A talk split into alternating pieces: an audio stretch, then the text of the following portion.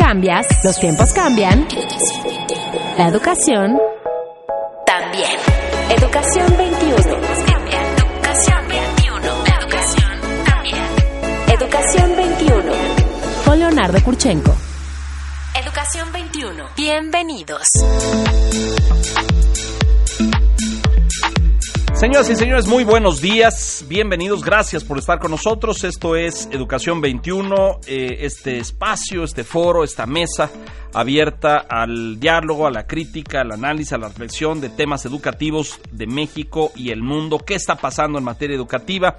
Las eh, últimas dos semanas le ofrecimos a usted este panorama de lo que representa o va a representar el debate en torno a la reforma educativa estos foros que la nueva administración ha anunciado va a abrir para que ciudadanos expertos eh, participen y compartan su, em, su reflexión, su análisis, su propuesta de lo que debe ser eh, la, la, reforma educativa. Seguimos a la espera de poder tener en esta mesa y en estos micrófonos a las nuevas autoridades educativas del nuevo equipo eh, de gobierno para que podamos dialogar con ellas respecto a lo que viene.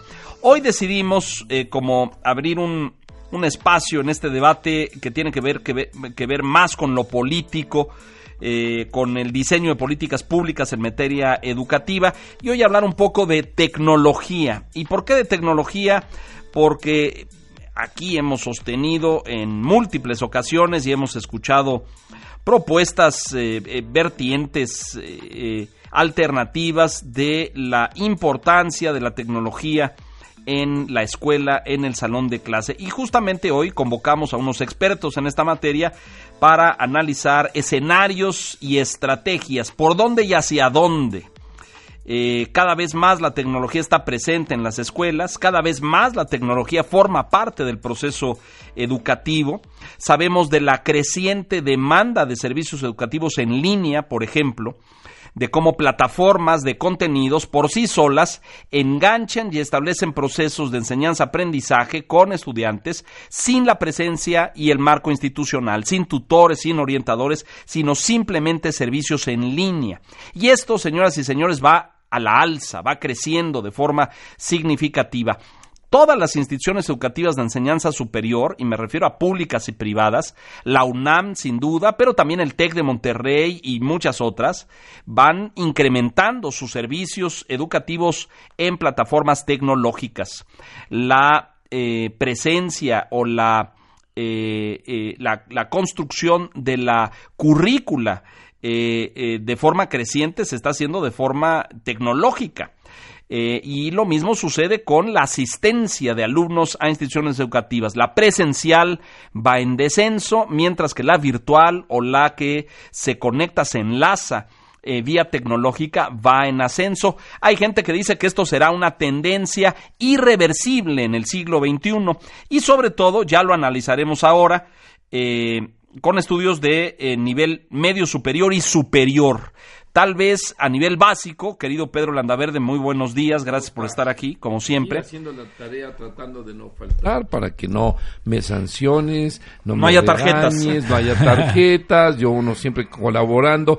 Y además el tema de hoy me parece apasionante porque así como que yo muy, muy de la tecnología. Se te ve, mi hermano, se te ve, no hace falta que lo digas. Por eso Salta la vista. Usted no lo ha visto, pero Pedro, pues es. es pero me conocen, soy un hombre público y reconocido como un como, como tú, como un educador reconocido. Un educador. Y entonces todo lo que hablemos de educación. Ya muy cerca de la tercera edad, hay que decirlo, pero. pasa? como hay una cuarta edad ahora, se ve que no estás actualizado. ¿Hay una cuarta edad? Sí, que es de los 80 para arriba. Yo espero llegar a la cuarta edad. Ah, se te ve bien, ¿eh? Se te ve. Digo, había que reducir un poco las circunvoluciones que rodean tu abdomen para que llegaras en pleno estado. no cantas mal la ranchera. Mi hermano, ¿yo qué me dices? tú y yo, parecíamos 11 en la calle y ahora parecemos ¿Por qué me regañas? y medio. Me está regañando la productora por no decirte eso. Así regáñalo. ah, eso sí.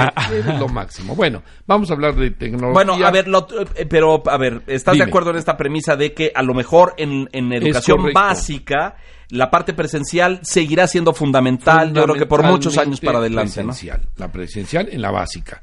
Y hay por ahí el tema que, que ya platicaremos en otra ocasión, de la- lo, lo que está pasando en las casas con las mamás Ah, que están mucho, dando. Sí, sí. En fin, pero tampoco va a ser. El maestro es insustituible en cualquier ámbito. Coincidimos Es plenamente. cierto que en la educación superior, fíjate que ahora me he dado mucho a la tarea de ir a dar capacitaciones a empresas, a hoteles, Ajá, a restaurantes, a- y me he encontrado esto que tú bien dices, lo tienes muy claro, la demanda en la educación en línea. Mucho. Todos los empleados dicen, yo quiero seguirme superando, quiero seguir Capacitando.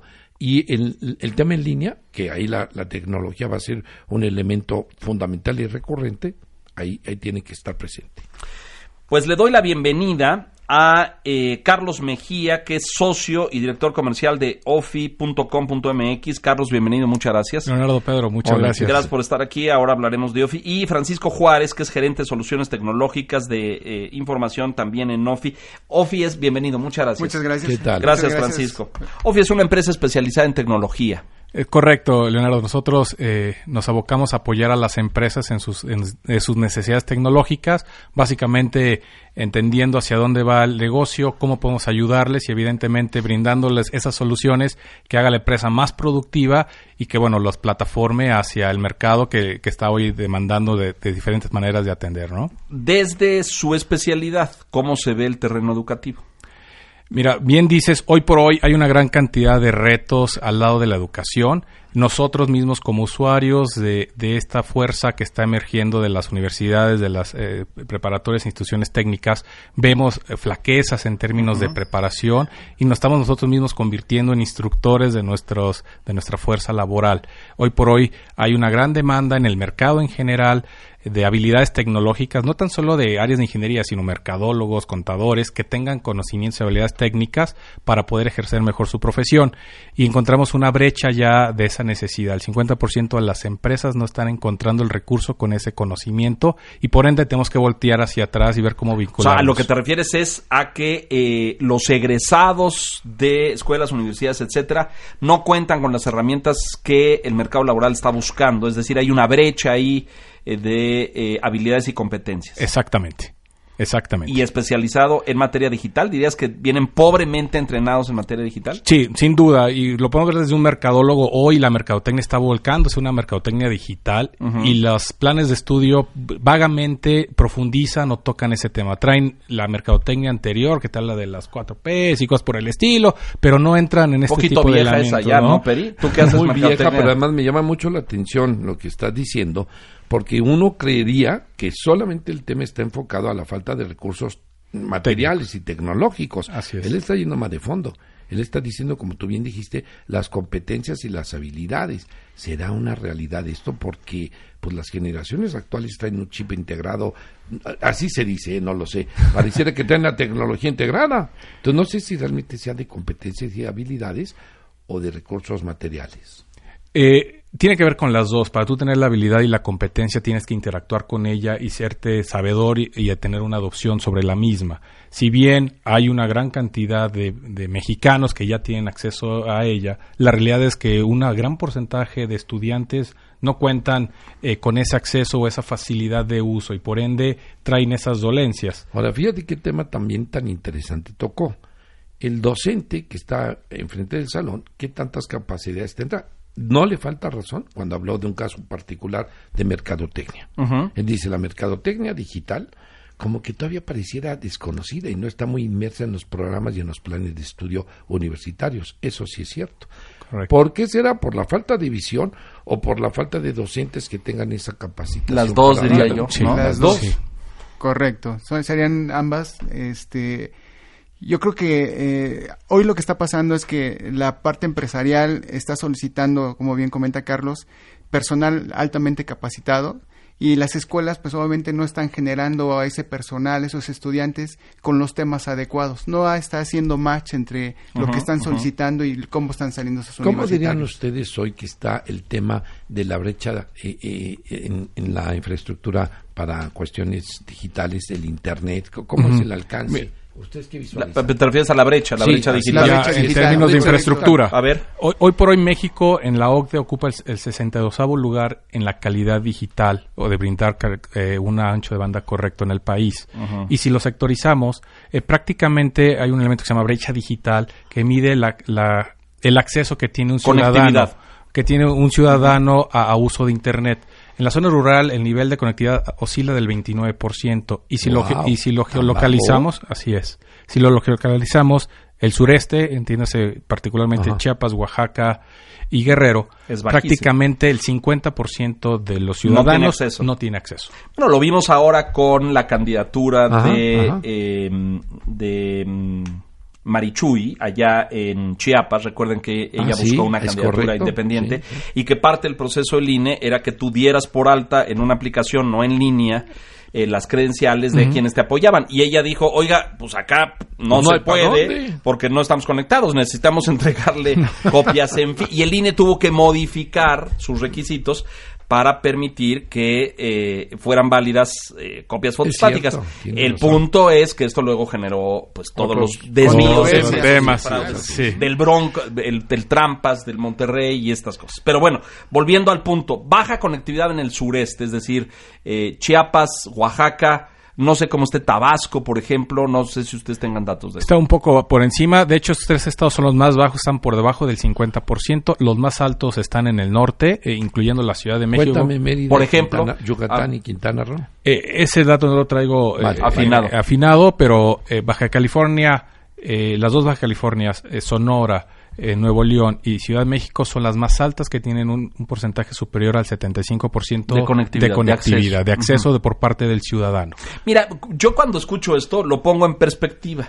Ya hace 15 años, Pedro, que hablábamos de esto, hablábamos de una conectividad general del país que es. no llegaba al 30%. ¿Te acuerdas? En ¿no? nuestras conferencias. Hoy hablamos nuestras- del 75. Dices, a ver, nos Vamos tardamos 10 avanzando. años, 12 en esto, avanzó, que nos falta todavía el reto de que el- se- seamos territorio, no voy a decir la marca porque me van la señorita me va a hacer que pase la Vas a pagar. Exacto, a pagar. Regalía. Pero que el territorio completo de la República Mexicana tenga cobertura. Y en esto hemos escuchado desde empresarios, tecnólogos, gobernadores, políticos que dicen, para tal año vamos a tener la total. Bueno, no sé, no sé si acabando esta administración que va a empezar ahora en...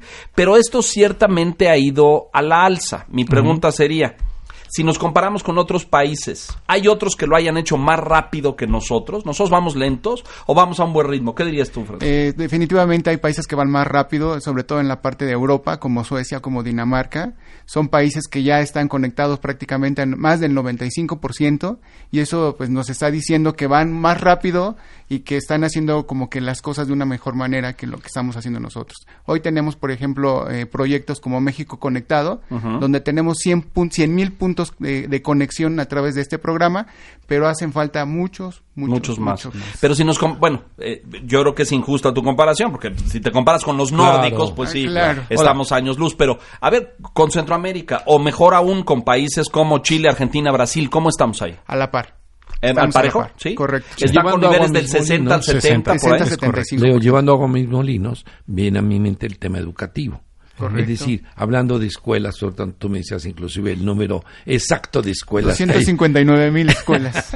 ¿Tienen En- acceso, conectividad? No, no, no. hay a es el nivel total de a nivel institutos nacional. que tenemos Ah. a nivel nacional. Yo te preguntaría. Privado, estás diciendo. Entre No, no, públicos no, y privados. Ah, total. públicos, sí. 40 Pero 44 p- privados y el resto A ver, Por a ver, eso, a ver, a aquí ver, hay un tema muy Creo que ni interesante. la SEP tiene tu censo. O sea, Por eso estás diciendo que hay do- cuando me lo dijo. 259 mil Y- institutos educativos. y esto es 44 según el mil privados. Según el INEGI. Pero el fíjate a lo que iba mi pregunta. Fíjate que...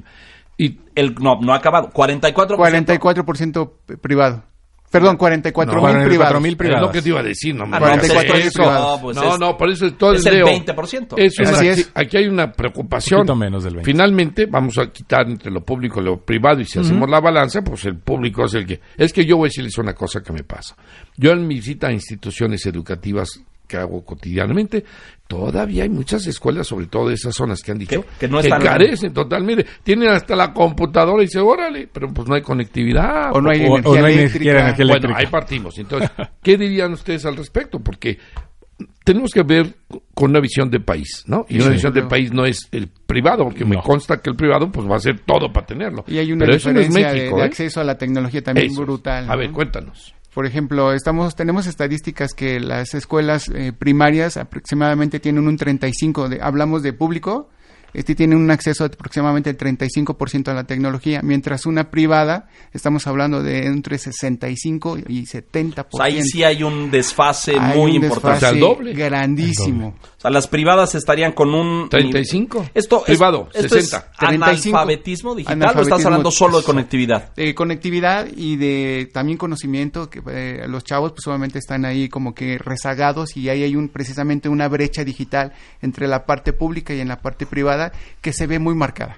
A ver, va- vamos a tratar de ayudar. ¿Qué, qué entendemos por analfabetismo digital? Gente que no tiene las habilidades para comprender, navegar, descargar, moverse en el mundo digital. Hay dos tipos de analfabetismo. Uno que es como, podemos decir, el absoluto, donde la persona no tiene ningún conocimiento, le pones una computadora y no sabe ni cómo aprender. Vamos Correcto. a ponerlo así. Ok. Y hay otro que es un analfabetismo relativo. Ajá. Hay un cierto nivel de conocimiento, pero... eh, Básico primario. Es básico y no, y no explota las capacidades que tiene un equipo. No llega Excel. Y si le llega, tal vez hace sumas y restas. Y Pero no sabe ahí. filtrar, No sabe filtrar, ni, hacer sabe tablas pivote, poner ni hacer macro, eso. ni sabe. O sea, es un nivel muy, Sí, muy serio, primario. no, no. sí. ¿Tú estás arriba de eso? Claro, yo sí sé filtrar y sé hacer tablas este, Dinámicas. dinámicas. A ver, a ver, ahí y- te va. Ahí te va, ahí te va. No me exhibas, no me exhibas. Te lo traigo. No, no, yo, no, yo me pongo de ejemplo. Yo eso no sé. No, yo sí No lo sé porque constantemente hago tablas sé. de Excel para presentar reportes ejecutivos o de No sé. aprovechamiento. Bueno, Pero bien. ¿sabes bajar una app? Sí se bajaron. O sea, entras a App Store y sabes... y ya le pico, digo, si lo quiero y veo para qué me va a servir. Y en mi Y teléfono tengo Y bastantes. Y pago, Pagas además, en tengo- línea. Y, y sé cuáles utilizo A ver, que para órale. los aviones. ¿Haces, que haces para- eh, servicios ¿Es examen? bancarios en línea? Sí, claro. Sí, pues, hago hay- servicios, todos mis transferencias. Bueno, y te voy a decir esto en las redes De hecho, para- tengo que hacer una que se me ha pasado. ¿Ah, sí? Una de un una empleado que no le he transferencia. pagado, sí, Ah. caray. Dice, por Este- cierto, la voy a pagar. No, no, lo voy a decir esto ¿eh? públicamente en ¿Me las ondas gercianas. ¿Me Sab- vas a felicitar? Sabes mucho más que yo. Ay, qué bueno. Mucho más que yo. algo en lo que... Mucho más que yo. Estás mucho más avanzado. Yo no hago servicios bancarios en línea.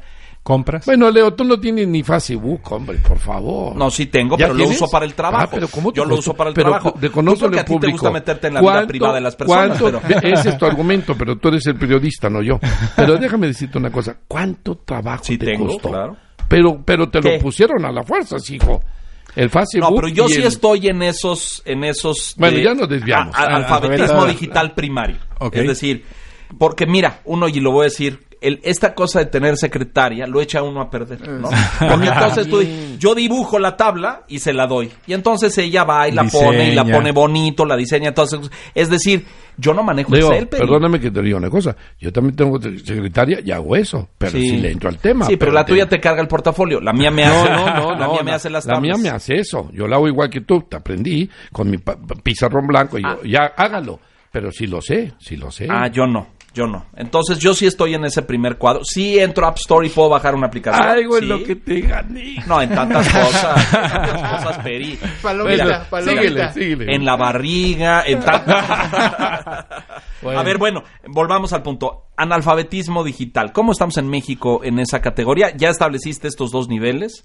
Uno que no de a tiro no sabe nada, que creo que debe ser un porcentaje reducido. Y pienso en comunidades indígenas o en zonas marginadas, ¿no? Eh, ta- también ahí vamos a encontrar porcentajes de personas mayores que obviamente su conocimiento de, de la parte digital, pues obviamente mientras más años tienen, es menor el conocimiento Yo digital. me he llevado unas sorpresas en eso, fíjate, porque he descubierto, y lo aprendí, lo aprendimos en las conferencias educativas Sí. de abuelos españoles, porque Ah, los sí, españoles tienen eh, migración en toda América Latina, y la única forma en que los abuelos podían eh, mantenerse en contacto con sus nietos era a través de Skype. Facebook, videoconferencias, Redes ese tipo de sociales. cosas. ¿Y la aprendieron? Muy bien. Y aprendieron a la a fuerza.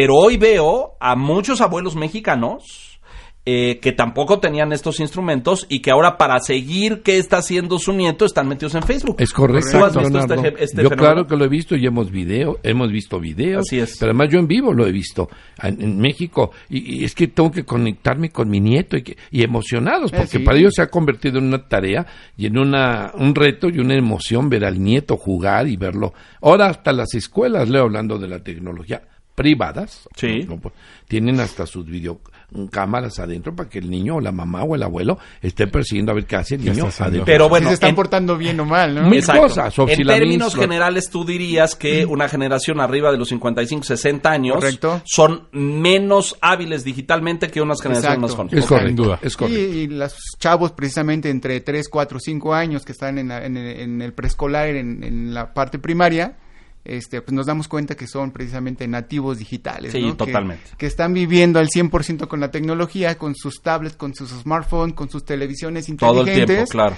Están conectados con los abuelos, con los papás, y precisamente eso implica que día con día, para ellos la tecnología es lo que... El se pan de cada día, de es cada correcto. día. Lo que para nosotros era una resortera y una avalancha, ¿no?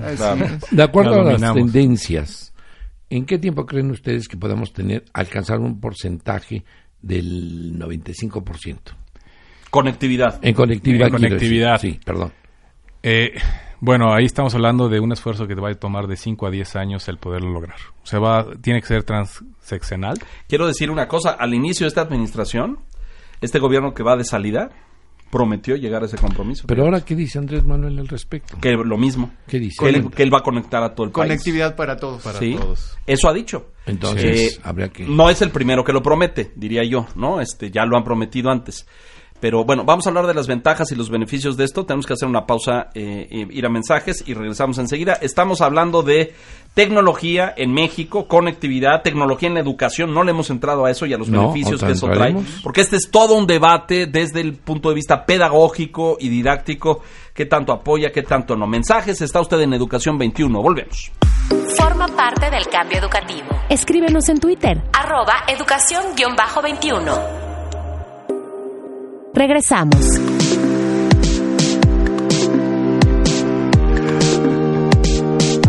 Estamos de regreso en Educación 21. Fíjense qué, qué debate este de la tecnología. Pero ¿por qué dices que es una desventaja? Tú tienes un genio en casa. Es uno de estos Yo quiero potentados. mucho a todos mis hijos, pero estoy seguro que lo que voy a comentar no me pasa a mí, le pasa a muchísimos. A ver. Cuando tienes un genio con estas características, un Ciro loca que maneja la computadora, me ayuda. Ahorita, al rato, al rato. ¿no? Estoy ocupado. Eh, Estoy ocupado, al, rato. Es decir, como que esto ha empoderado a los jóvenes en una relación padre-familia, por muy sana que Pues, sea. ¿Qué crees que les pasa a los maestros, Peri? Sí, sí, Por bueno, eso les da pánico. Entonces, qué bueno que yo no había pensado eso que a estás los maestros les da pánico. Pero además ese, ese símil que está haciendo es muy interesante. A mí me pasa en la casa, al maestro le pasa Bueno, con los en uno internacional, que ha- han estado aquí con nosotros de invitados muchas veces y que tú lo conoces perfecto. Sí, muy bien. Es un modelo educativo de vanguardia, de avanzada eh, eh, del siglo XXI y que ha introducido los últimos siete años más de, déjenme decirles, 90 mil tabletas en escuelas particulares en eh, la ¿Cuál es el República en colegios? ¿800? 400, 400. y pico. eh, lo que significan en total como 130 mil alumnos. De ese tamaño es uno, o sea, no es, no es pequeño. No es pequeña cosa. Y el, el- el choque de la tecnología dentro del aula es todo un debate, Peri, porque el maestro se resiste. Descubrimos en uno una tendencia fundamental. El maestro es digital fuera de la escuela porque participa en, en- grupos, sociales. está en chats, está en redes, bloguea, baja contenido, sube, es muy activo en redes, etcétera. Perfecto. Pero entra a la escuela y el teléfono y el dispositivo lo guarda en el portafolio. Es decir, todavía no logramos, a nivel nacional, uno es la excepción, de que ese mundo digital irrumpa en la escuela e incorpore actividades digitales en Bueno, Leo. la currícula académica. Hago un paréntesis, pero anda rondando por ahí una última noticia que en Francia ya van a prohibir, a prohibir. Bueno, en algunos- adentro- en algunos. El claro. salón, sí. El salón. Bueno, tú y yo conocemos Bueno, directores con los que nos hemos reunido recientemente Ah, qué interesante está eso. que prohíben prohíben el, el, El uso. el- bueno, entra el niño a la escuela y lo ya tienen no es que el depositar en teléfono, una caja. el dispositivo con todos los alcances que tiene. En fin, yo creo que lo que acaba de decir me a ver, tu postura desde el punto de vista Hoy por hoy educativo. me parece un error. Sí. Tendría que conocer bien el detalle de por qué, en qué están fu- fundamentándolo y todo. Que es cierto que te distrae, es como si le dijéramos a la ciudadanía en concreto, no uses porque te distrae, ¿no? Pues, todas las tendencias de, de lo que nos han Del puesto. uso, de- No, de, no, de lo que nos ponen aquí. Ay, hombre, los mensajes, no me acuerdo el nombre. Los dicen, memes y los- memes, ajá. memes. No uses el celular. No, claro, cuando manejas no lo uses tanto, cuando, pero, pero no podemos, ya- esto es algo que ¿Qué no dicen ustedes? quitar. Mira, yo digo que el uso de la tecnología en la educación básica debe ser primordial, pero también es cierto que eh, generando un objetivo muy adecuado para el uso de la tecnología, porque sí, precisamente puede ser un catalizador para el aprendizaje, pero también puede ser un stopper. Un stopper, ¿por qué? Porque vamos a perder, bueno, muchos de los, de los chavos pierden mucho tiempo en redes sociales y eso precisamente es lo que nos permitiría no hacer buen uso de la tecnología que pues, hoy tenemos, ¿no? Y también la otra, perdón, es de que hoy eh, los papás este, también usan la tecnología para decir a los chavos, oye, entretente tantito. Sí, Francisco, sobre todo en edades que te diría, me gusta tu análisis. Yo diría, no la quites, regúlala. Correcto. Es lo correcto, que en muchas escuelas lo que hacen, pero no la puedes quitar. A ver. Mira, te doy mi experiencia personal. Eh, yo he sido profesor de cátedra en dos universidades eh, privadas aquí en, México eh, y en dos momentos distintos. Hace 10 años, donde todavía no había una gran eh, cultura uso del celular y hace un año acá en la Ciudad de México, donde ya prácticamente es parte de ti, es una extensión de tu mano el celular. yo vi uno de los dos grandes retos como profesor. Uno es, ¿yo qué le puedo enseñar a este chico que no lo puede encontrar en Internet hoy? y cómo mi, modelo de enseñanza va a poder permitir que, él pueda aprender a pesar de esta herramienta o incluso usando esa herramienta. Entonces, es el buscar el cómo adecuar tu, manera de, de, educar y el darle la posibilidad que en clase use el dispositivo, use una computadora para poder buscar información, tomar decisiones y presentar un desarrollo. Pero a ver, tú que me parece muy interesante, haces esta comparación de estas dos etapas eh, eh, eh, en, el tu vida profesional utilizando o no. ¿Qué experiencia viste en los alumnos? ¿Cambian? ¿Los modifica? Sin duda. ¿En qué sentido? Sin duda. Te hace de entrada mucho más eh, empoderado buscar información y tratar de aprender por sus propios medios, que eso es un elemento primordial en cuestión de uso de tecnología, y hace que sea más fácil la didáctica, porque sin duda cuando uno este, se para y la manera de instruir es hablando y no involucrando al estudiante, el proceso cognitivo, desarrollo de educación se cambia. Entonces, al darles a ellos la herramienta y en el momento desarrollen, trabajen, busquen, y, y, muéstrenme ustedes a mí, eso nos cambia completamente. Y las herramientas para eso te, ayudan a que puedan pasar por ese proceso. ¿Tú como Es lo que tú y yo hemos dicho toda la vida. yo doy clases y casi casi le digo, saquen su celular. Y yo voy conduciendo. Siempre va a haber la tentación de aquel que se desvió. Bueno, pues mala tarde. El proceso de enseñanza-aprendizaje pero yo, vamos a hablar, por ejemplo, de fuerzas.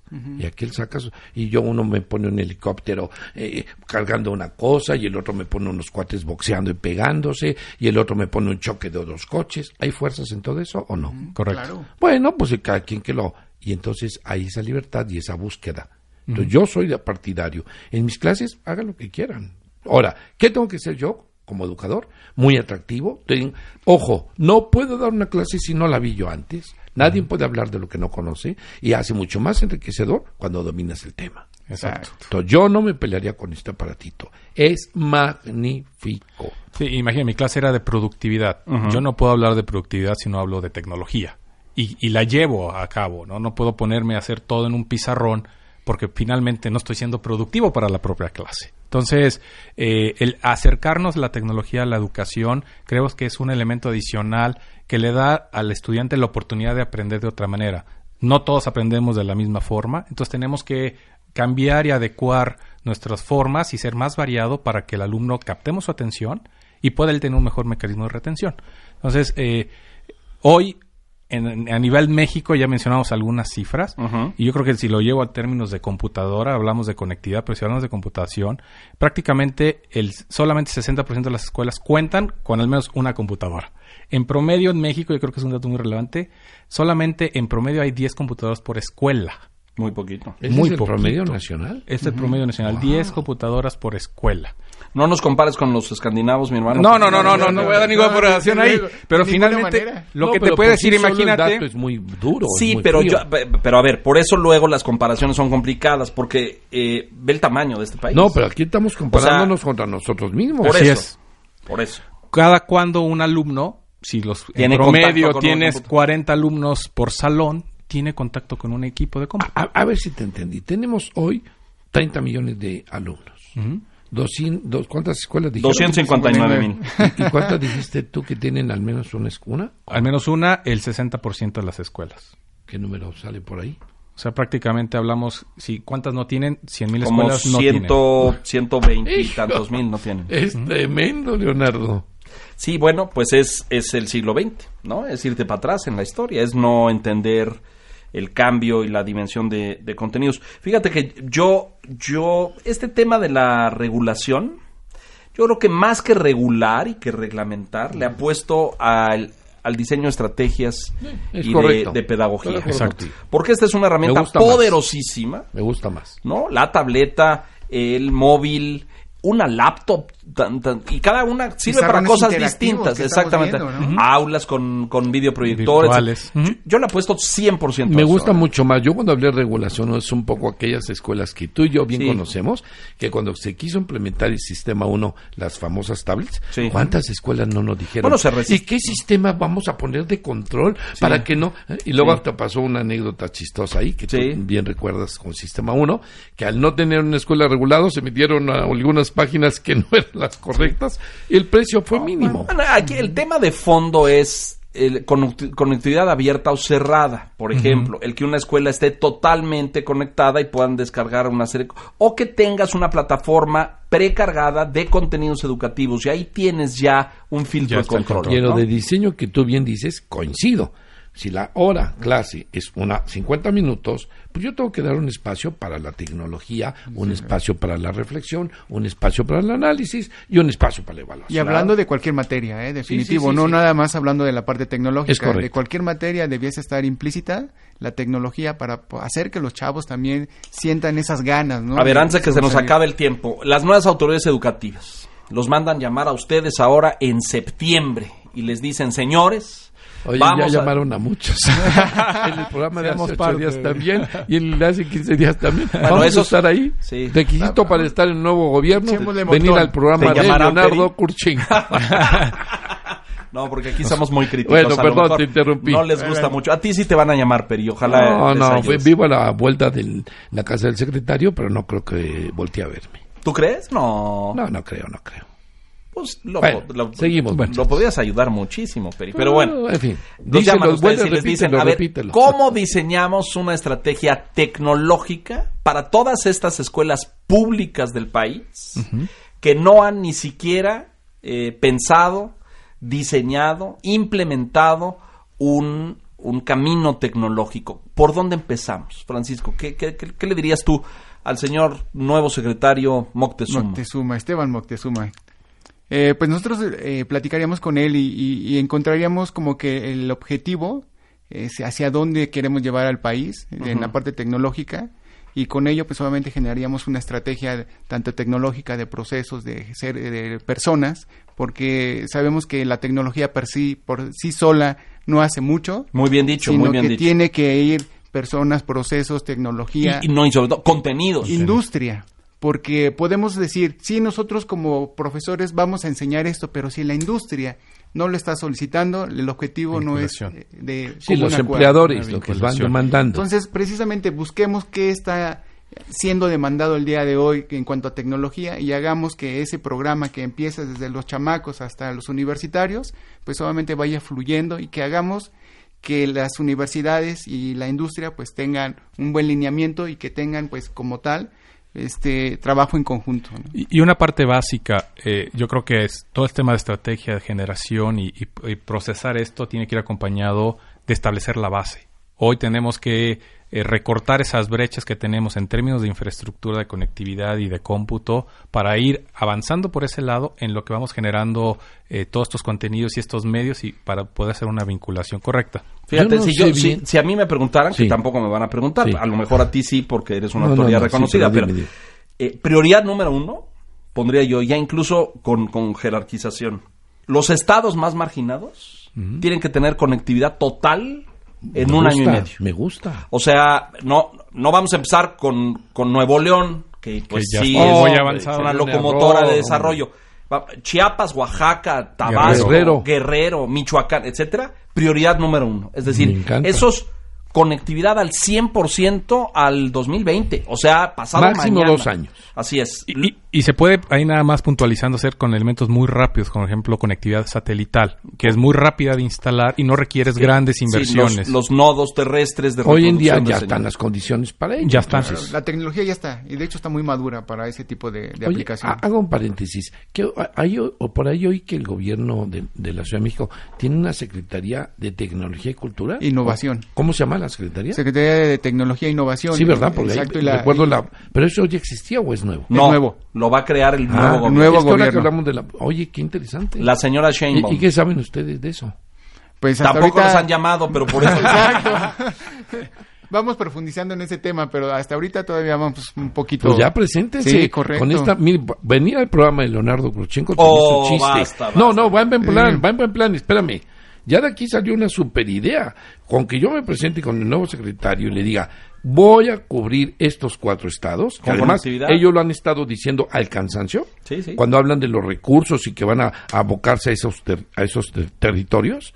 Esta es una super idea, Leonardo. No, no es coba, en serio. Y miren, Es super idea. otro de los temas delicados que al a lo mejor las autoridades que se van o que salieron o que empezaron con todo este tema no supieron qué hacer porque da miedo, ¿no? Es decir, como tienen tanta resistencia, este, ok, meto la tableta y luego qué hago con la tableta, ¿no? Es decir, ya hay modelos probados con contenidos, con plataformas, con estrategias pedagógicas. Bueno, pues que se apoyen en los que ya y que ya caminaron. un pasando toda esta crisis de lo que implicaba eso. Así es, no solamente en México, Carlos, sino que iniciaron y se diseñaron en México. Así es. Entonces, pues, eh, haz uso de quien ya tiene un conocimiento y una experiencia en la materia, ¿no es Y cierto? México ha sido líder con Sistema 1, ya ha trascendido las fronteras, y ahora está en Brasil, y ahora está en, Colombia, Colombia. en Costa Sí, Rica, ya en toda una riqueza, todo un bagaje, porque yo, él habló de los de México, pero cuando hablamos del, del sistema, Bueno, ahí son mil escuelas en Iberoamérica con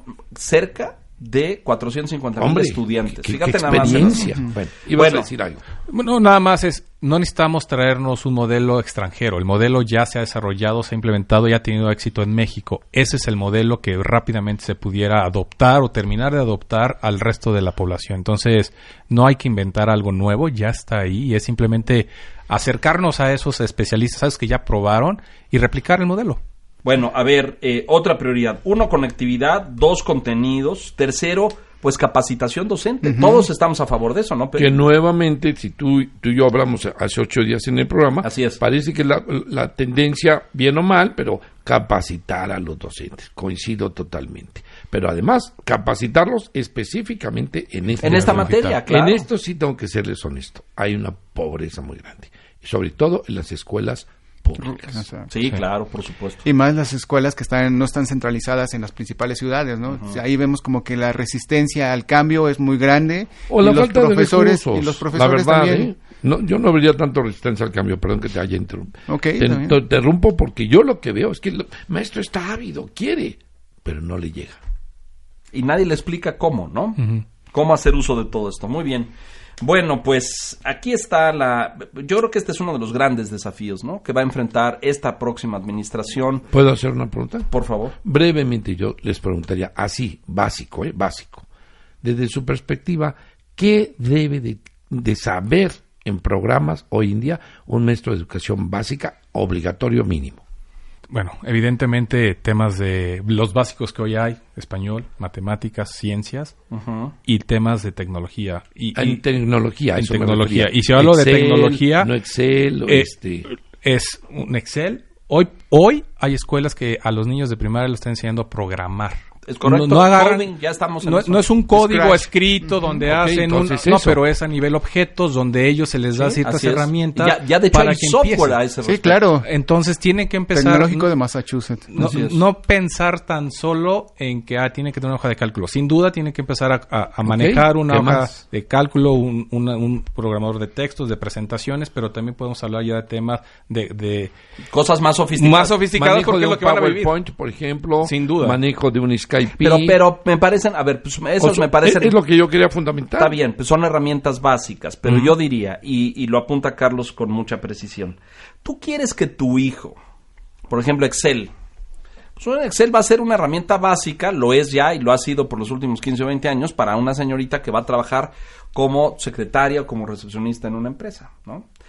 pero para eh, un señor que va a programar el equipo o el sistema de cómputo de una organización, va a saber y va a necesitar dominar la programación y el coding. Entonces, yo creo que la, la, respuesta es muy sencilla. ¿Tú quieres que tu hijo programe las máquinas o les dé mantenimiento? ¿De cuál quieres?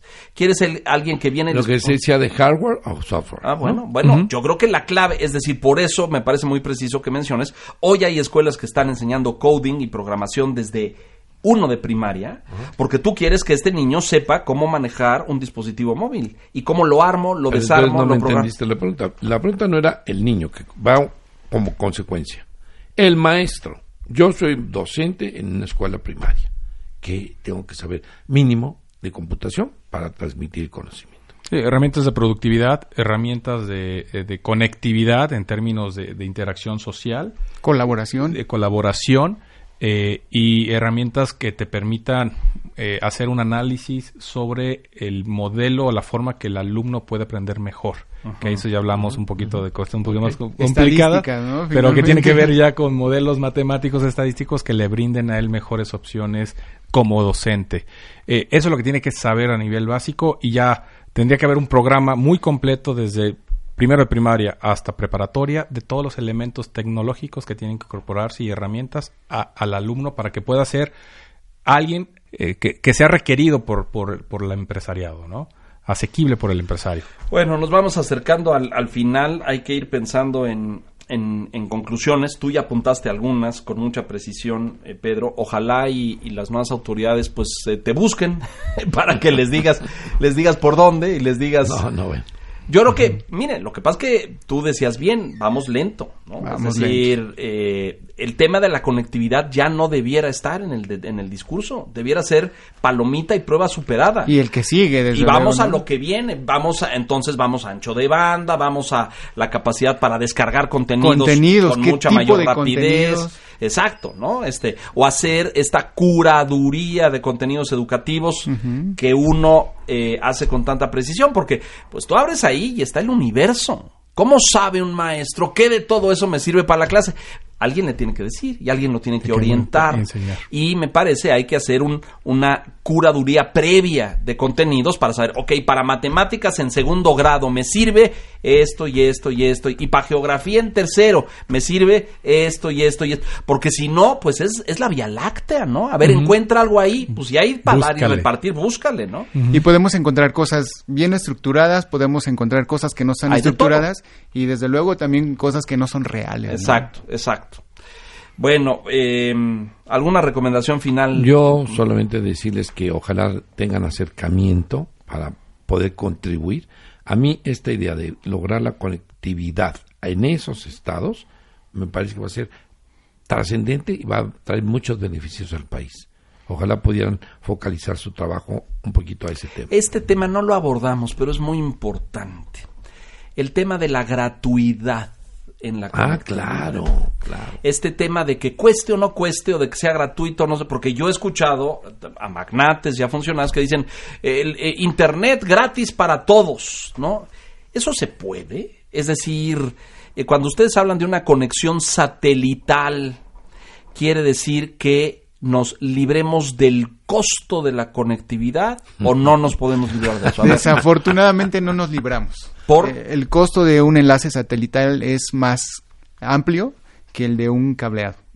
Entonces, eh, sí, los beneficios son grandes porque no necesitamos tener infraestructura de cableado o algo para que podamos llegar en, en, el satelital, nos libramos de esa parte, pero lo que es las antenas, la renta de las antenas, el servicio del satélite para que llegue la información hacia cualquier este lugar en se México, tiene que poner. se tiene que pagar. Y obviamente eso es un pago aproximadamente de 12.500 pesos mensuales que muchas veces ese costo se hace alto para algunas escuelas o por algunos lugares. ¿no? 12.500 pesos me incluye qué cosa, Francisco? Eh, te incluye el, equipo en el cual vas a, descargar obtener, obtener la señalización del satélite y vas a empezar a descargar contenido. Hoy hay satélites mexicanos que bañan con una huella el territorio mexicano con, señal de Internet. Supongo que sí. Seguramente seguramente no lo tenemos así muy bien. ¿Cómo lo hace Telcel? Telcel hace nódulos terrestres de reproducción de señal. Exacto, Telcel lo hace de diferentes formas, este cableado, satelital, de tal manera en que en cada punto dice, bueno, en este punto por el número de personas que están este, concurrentes, necesito tener algo por si se me llega a caer, pues bueno, ese algo significa que puede ser satelital, que puede ser terrestre. ¿Conocen ustedes casos en otros países? O sea, las escuelas en Dinamarca tienen internet gratis, por ejemplo, o en Suecia pero ya no, si, si los llevas a, Costa Rica, pues ya la... Sí, no, no, lo sé decir, pero bueno, también entendemos que allá la carga impositiva es muy elevada y ahí pagan todos impuestos. puede ser que el modelo sea gratuito, sin embargo, ya hay un, un cobro al, al, al padre, al, por el servicio, ¿no? Bueno, nos tenemos que ir. Eh, yo, este va a ser un tema ¿eh? en el futuro, el tema del costo. ¿Quién, ¿Quién, lo cubre? ¿Quién lo absorbe? ¿Le toca a la CEP, por ejemplo? ¿Le toca a la Secretaría de Comunicaciones y Transportes? ¿Debiera ser una alianza entre privados? y En fin, es un tema no resuelto, ¿eh? No, no resuelto. Es parte de la discusión. Bueno, Carlos Mejía, eh, director de OFI, director comercial de OFI.com.mx. Muchas gracias, bienvenido. Gracias, por estar aquí. Francisco Juárez, muchas gracias. Al contrario, gracias a ustedes. Muchas gracias, Pedrito. Gracias, Leo. Muchas gracias. A ver si me das clases de Facebook. Tú que eres Señoras y señores. de tablas dinámicas. Eso. No, eso no sabe nada, hijo, por Dios. si yo te dijera. Este sabrá mucho de Facebook, pero le tienen que llevar la contabilidad porque le fallan los, el pobrecito. Muy bien. Señoras y señores, gracias por su atención, su compañía. Soy Leonardo Kurchenko. Esto es Educación 21. Hasta la próxima.